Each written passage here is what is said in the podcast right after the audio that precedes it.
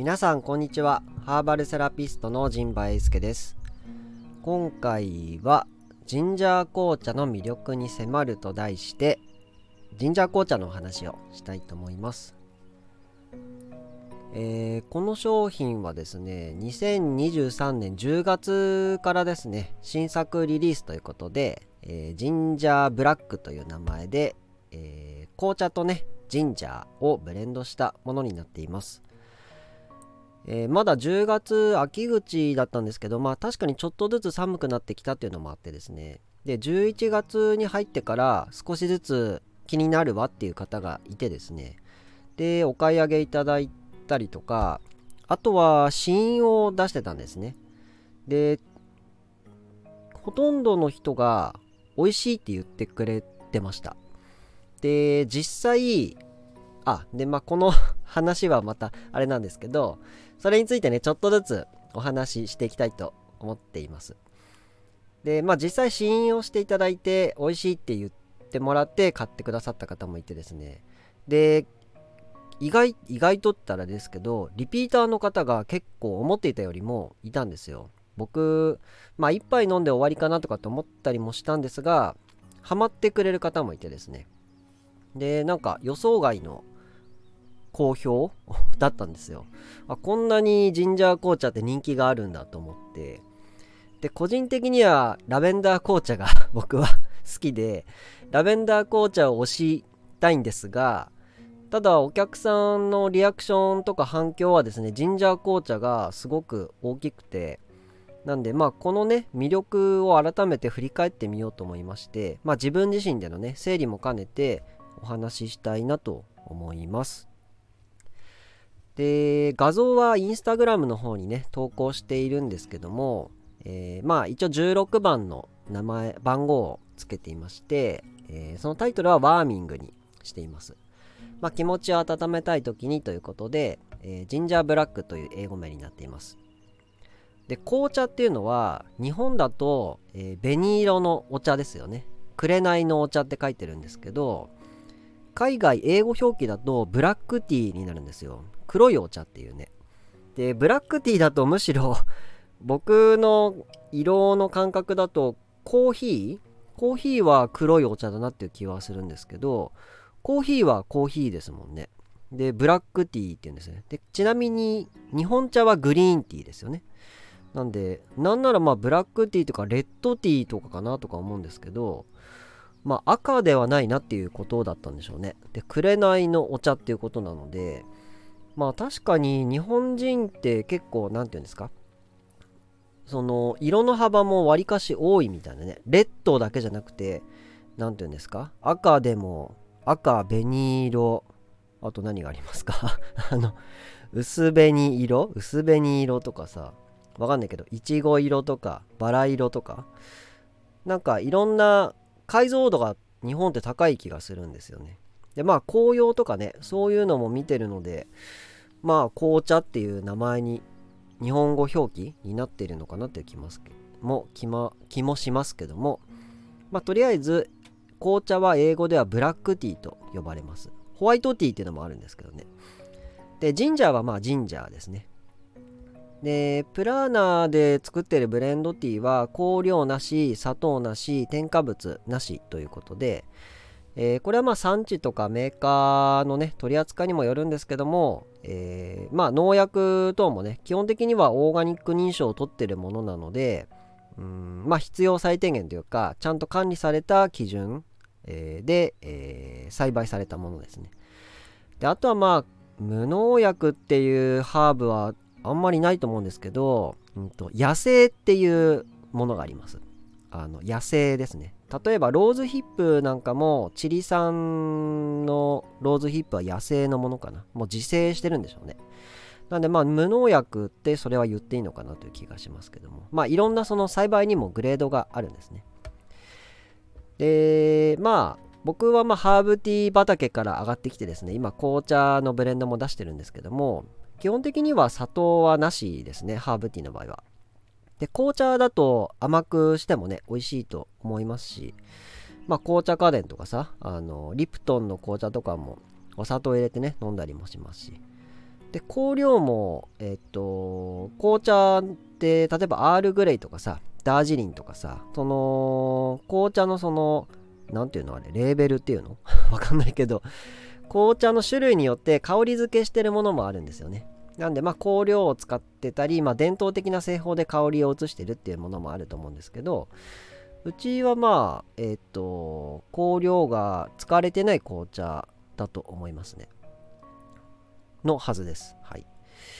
でパッケージをね今見てお話ししてますけどもうんこのプラーナで10月から展開してるシリーズにはタイプとムードとエレメントっていうのも併記してまして、えー、まあジンジャー紅茶なのでタイプはスパイシームードはホット。エレメントは火ですね。ファイヤーの火を、えー、私の方で振り振り当てていますと。で一覧表があって、えー、プラーナでね設計したシリーズっていうか、えーラインナップになっているので、まあ、それにのっとったパッケージになっているという感じですね。で今回はジンジャー紅茶のま魅力に迫るということなので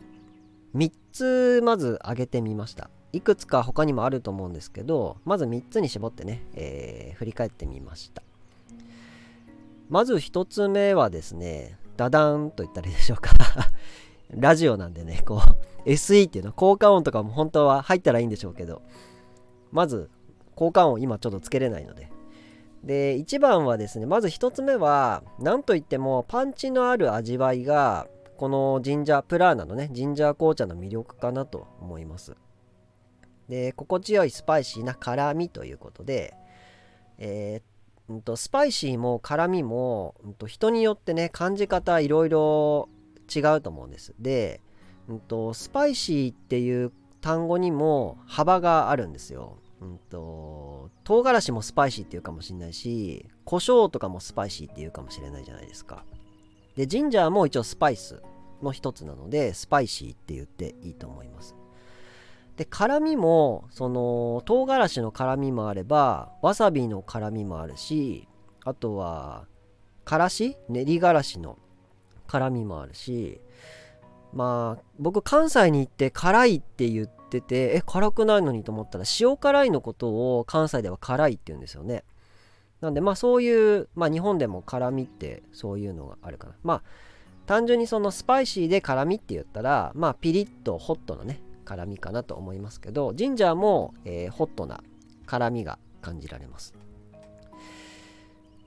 でまあ生姜ブームも何年か前どんぐらい前かな。78年前ですか？生姜ブームあったと思うんですけど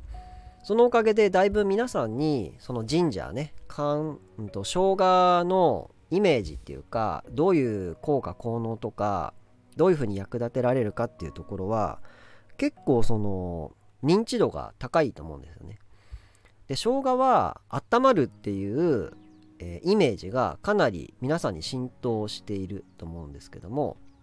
まず単純にですね乾燥の生姜は結構辛いです。でガツンと辛みがあってでその生姜紅茶っていうか生姜関連の商品が流行った時に僕もいくつか何種類かね他のメーカーの生姜のお茶とかを飲んだことがあるんですけどまあほんのり生姜が感じるかなみたいな。まあもっとポピュラーなもので言ったらジンジャーエールですよね。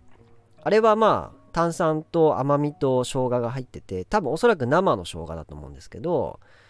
結構生姜感が感じられると思うんですけどそんなねピリッとする辛さほどではないと思うんですよね。で最近だとそのクラフトコーラとかねえ、ー、とジンジャーシロップなんかも流行ってたり一部でね流行ってたと思うんですけどもあんまりそのパンチのあるジンジャーって僕会ったことなくてうわ辛ーって思ったのはあんまりないです。ウィルキンソンのあのジンジャーエールも2種類ね、あのドライと普通のとあるんですけど、あっちの辛いのは、わ、辛いなって思うし、今飲んでも、僕家にあの かケース買いしてるので あのウィルキンソンのジンジャーエールはね、好きで置いてるんですけど、今飲んでもやっぱ辛いなって思いますよね。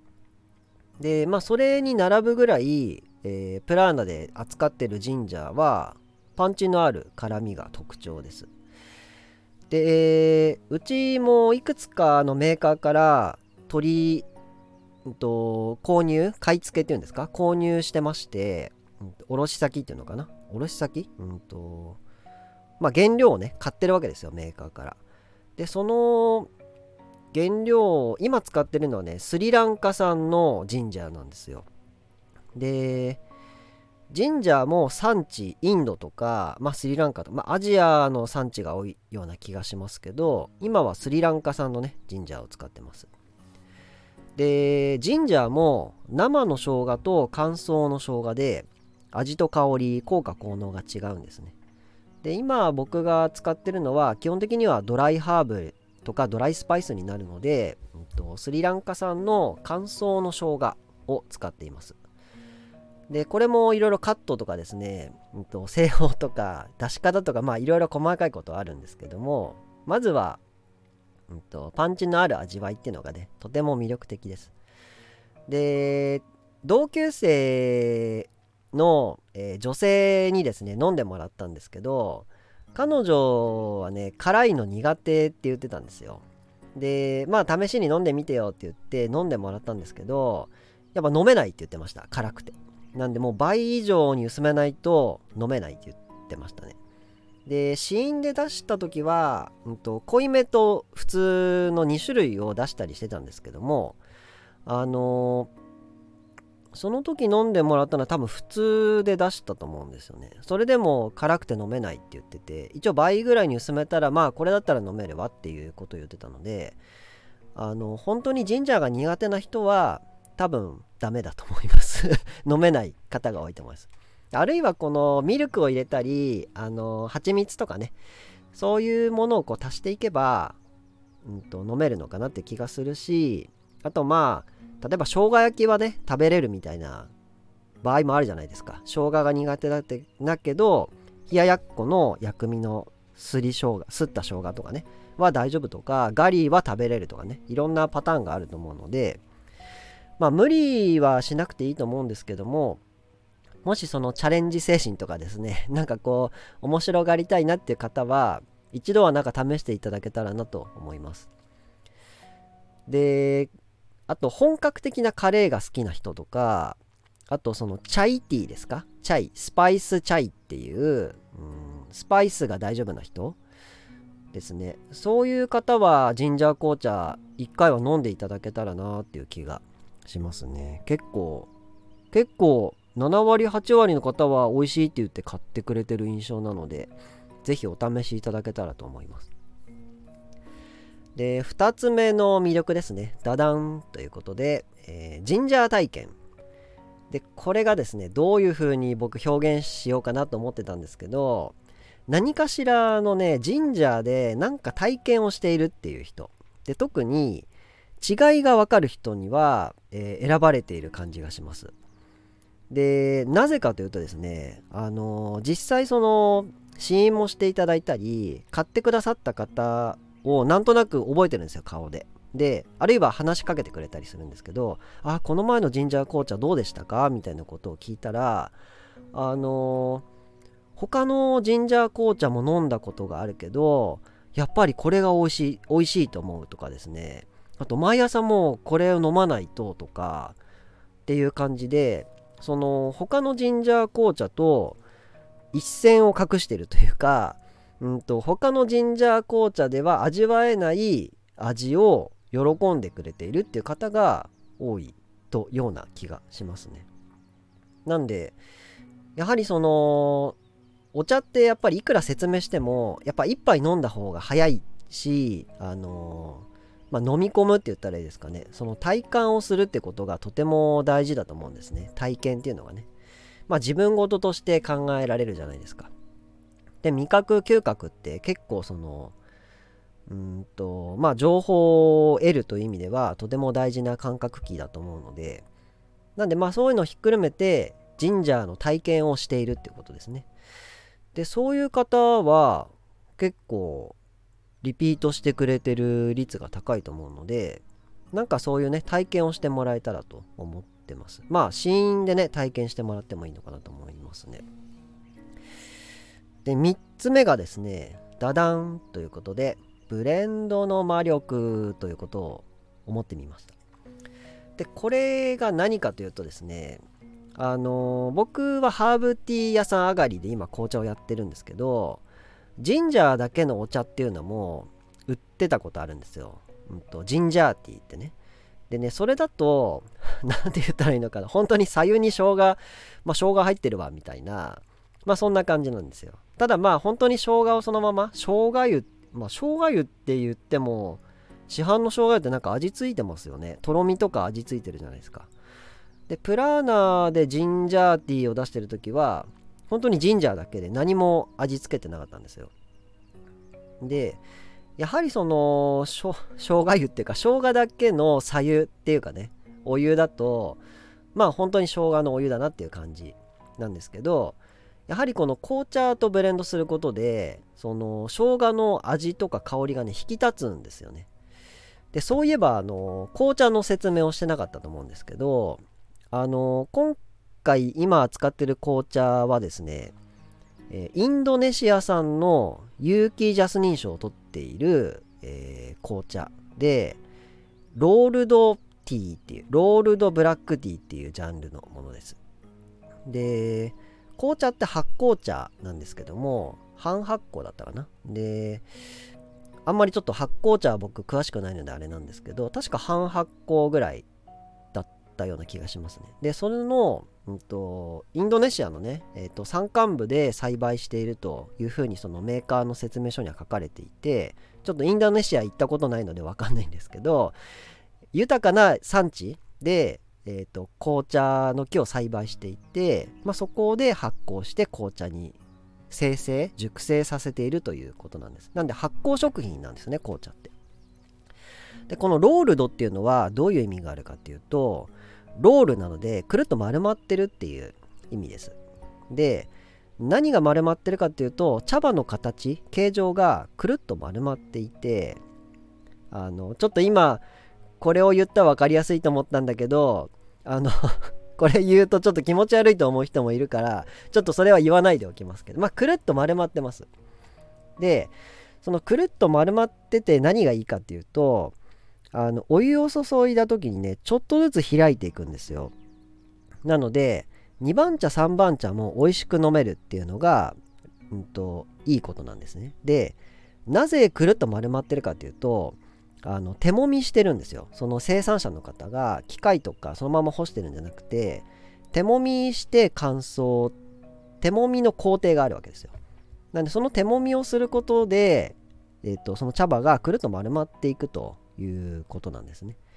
まあ、それによってちょっとずつお湯をあお湯を注ぐとちょっとずつそれが開いていって紅茶の味とか香りとか成分が出てくるということになってます。でまあ香料とかはね入っていない紅茶なので本当に紅茶そのものの味わいを楽しめるものです。なんで例えばその紅茶といえばえー、アールグレイとかね 言ったりすると思うんですけどアールグレイの紅茶は紅茶の茶葉にあのベルガモットですね柑橘のオレンジの香りがついているんですよ。でそれも香料でつけているものもあればその伝統的な製法でねその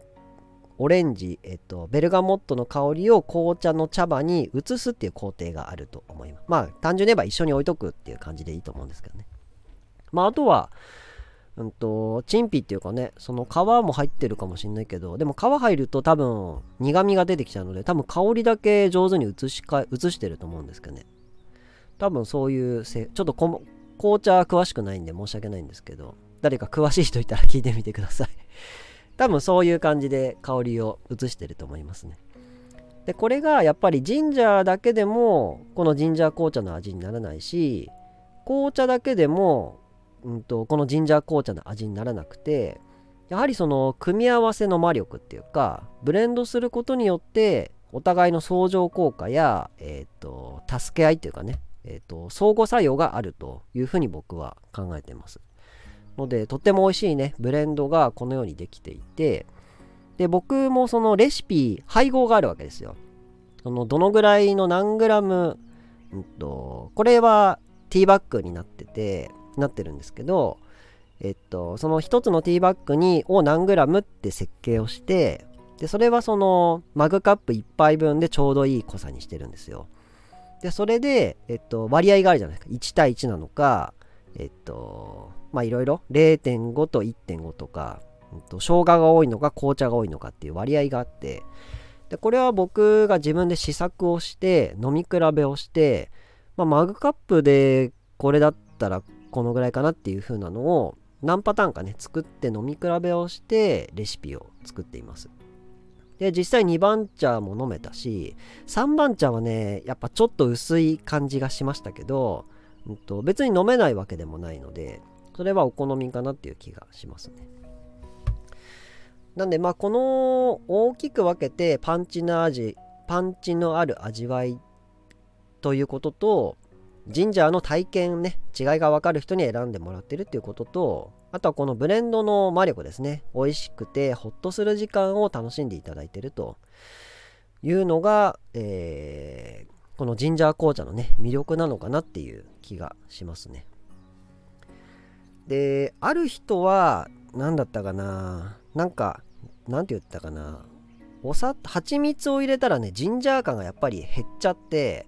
そのやっぱパンチのある味わいが好きだから蜂蜜は入れない方が美味しいわっていう方もいましたしやはりその蜂蜜を入れて美味しくなったっていう方もいるので本当にそのいろいろ自分のね好みっていうか、うんと、飲み方をこう、ね、研究するっていうかねこう遊んでみてあやっぱりこれが美味しいっていう経験をね体験をするとよりね一杯のお茶の時間も楽しめるんじゃないのかなっていう気がしますけどね。なんでまあ飲み比べも砂糖入りと蜂蜜入りとかのなんか飲み比べとかしてみても面白いかもしれないですね、うん、今ちょっと話してて思いつきましたけど。やっぱこうアウトプットしてみるもんですね、うん、なんで一応こんな感じでですねジンジャー紅茶の魅力をね自分で振り返ってみました。のであんまりその自分の商品が美味しいとかね優れているっていうの僕なんか恥ずかしくてあんまり言ってこれなかったんですけどでもこのねあの自分が作っていることとかやっていることはうんまあその経験とかねこの商品を喜んでいる方にはやはり伝えた方がいいなって思ったしで今こういう形でねラジオで伝えていくこともできるので、えー、まあ小さなことからコツコツとじゃないんですけどもこのジンジャー紅茶をね楽しんでくださってるファンの耳にねこういうのが届いてあそうそうとかあちょっと違うなとかですねそういった余韻もお茶のまエトセトラっていうんですかねお茶にまつわるそういった余韻もね、えー、知的なところでも楽しんでもらえたら嬉しいなと思って今回話してみました。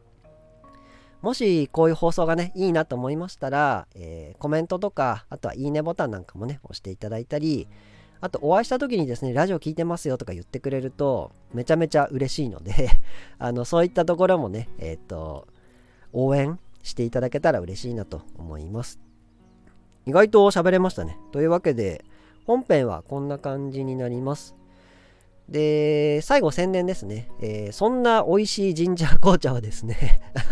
どこで買えるかと言いますと、まずはオンラインストアで購入することができます。で、1個入りと、えー、3個入りと7個入りってのがあって、7個入りはちょっとまだアップしてないかもしれないですけど、一応ありますので、うんと、DM か LINE をね、いただけてもいいですし、問い合わせいただけたら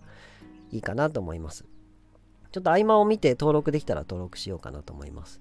であと、ティーバッグタイプじゃなくて、自分でね、ティーポットとか急須で飲みたいっていう方は、葉っぱのタイプもご用意できますので、それはアップロードしてるような気もしますけどね。もしなかったら、えー、見つからなかったらご連絡いただけたらなと思います。で、あと、秋田市内の方はですね、えー、エリア中市にある JA アグリ中市に納品してますので、そちらでもお買い上げいただけます。あとは秋田市奈良山にあるペンギン村というところにも納品してますので、そちらでもね、ご購入いただけます。そっちは7個入りのものとかも納品してます。中市にも今置いてますね。うん、7個入りはどっちも納品してますので、もし見つけたら買ってみてください。というわけで宣伝も以上かなこんな感じで終わりたいと思います。というわけで今回はジンジャー紅茶の魅力に迫ると題しまして3つのポイントをね自分で考えてお話しさせていただきました、えー、最後までご視聴いただきましてありがとうございました。次回の配信もお楽しみに。